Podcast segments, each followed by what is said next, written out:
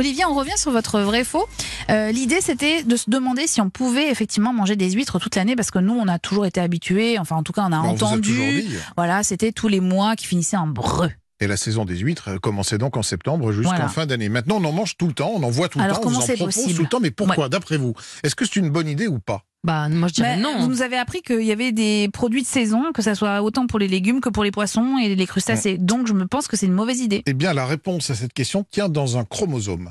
Car depuis euh, le début des années 90, on a mis au point ce qu'on appelle une huître non pas diploïde comme l'étaient toutes les huîtres auparavant, mais une huître triploïde avec un chromosome supplémentaire. Alors quel est l'intérêt de, de ce chromosome supplémentaire obtenu à force de croisement? Ce n'est pas un organisme génétiquement modifié, hein. ce sont des croisements qui ont permis d'obtenir ça.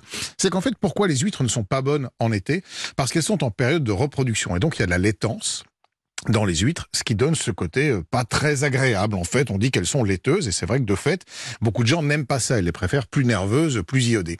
Eh bien, l'huître triploïde qu'on a mis au point, elle, justement, devient stérile. Et elle ne produit plus cette laitance. Et donc, c'est ça qu'on mange Voilà. Et bien voilà. Donc, quand vous avez des huîtres en ce moment, par exemple, on en a parlé, que ce soit sur le bord du bassin d'Arcachon, du bassin de Taude, tout ce que vous voulez, ce sont des huîtres non pas diploïdes, mais triploïdes. Ce sont des huîtres qui ont donc été modifiées, qui ont un chromosome supplémentaire et qui ne font donc pas de lait.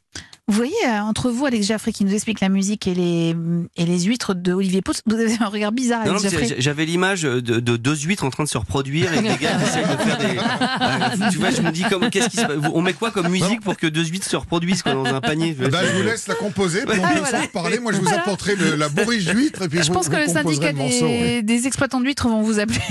Ça, fait un peu débat. Les puristes disent qu'il Oui. faut manger euh, évidemment de la diploïde en saison et puis beaucoup comprend, de producteurs euh, considèrent Oui. que d'un vue gustatif, ça n'a aucune incidence et que comme en plus elles ne doivent pas se reproduire, elles mettent beaucoup d'énergie dans leur développement qu'elles sont bonnes.